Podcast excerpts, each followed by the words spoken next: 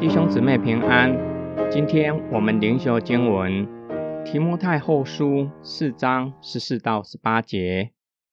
铜匠亚历山大做了许多恶事，陷害我，主必按着他所行的报应他。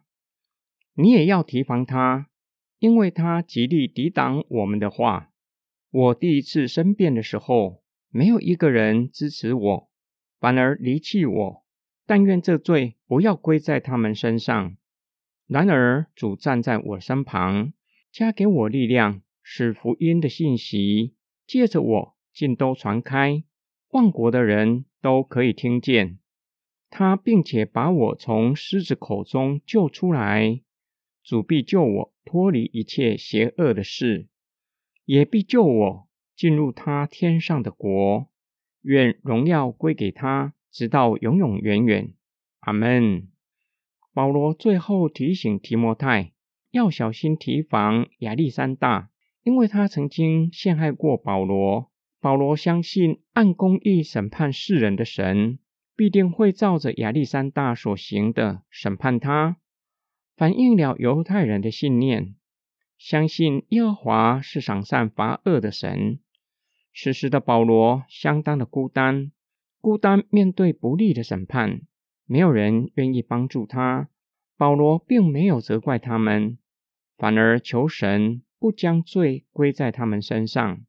对保罗来说，独自面对不利的判决，感到十分的孤单。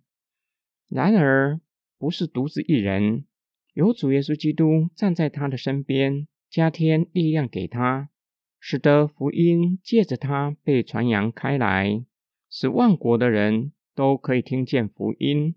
这句话有可能不是回顾过去，而是把他即将在罗马听审视为传讲福音的机会，向罗马的官长见证上帝如何使用他，透过他传讲福音，看作是向万国的人传讲，使万国的人听见他的见证，从狮子口救出来。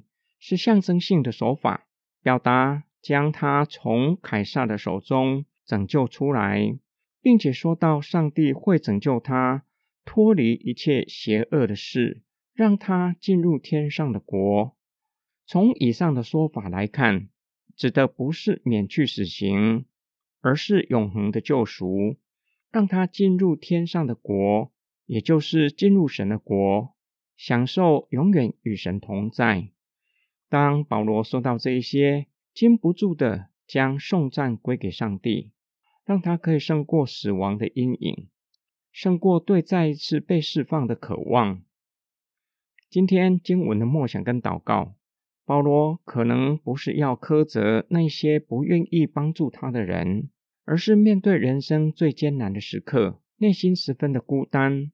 提莫泰是他倾诉的对象，因此将他的孤单。全都告诉提摩太，在我们的人生中，在地上有谁可以成为我们倾诉的对象？是可以毫无顾忌将内心的孤单、恐惧全都告诉他。保罗向提摩太所说的话，很像诗篇的作者大卫，或是其他遭受逼迫的诗人。刚开始心里有许多的不平，为什么在紧要关头？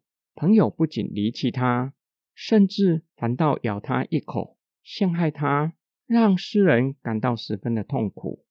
然而，当诗人进入内室与上帝独处，得到从神来的安慰。保罗看到他站在凯撒面前听审，原来是上帝为他预备的机会，是他向万国传讲福音的机会。在第一世纪，罗马帝国。就像万国一样，凯撒就像万民。假如借着保罗的见证可以感动凯撒，岂不是就像万民传福音？或许可以减少其他基督徒遭受迫害的可能性。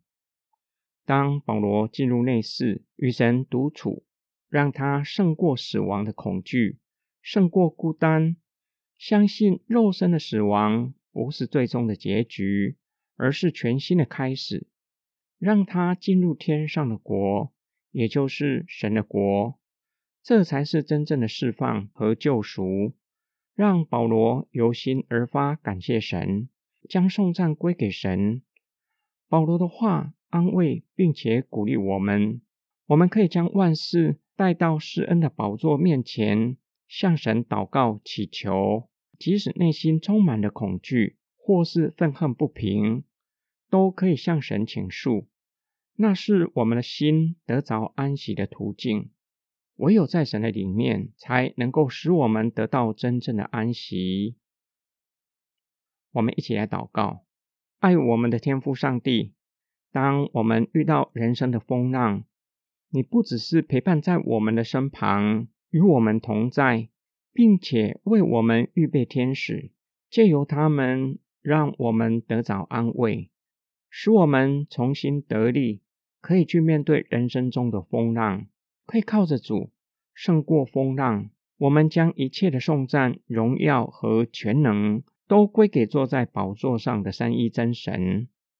我们奉主耶稣基督的圣名祷告，阿门。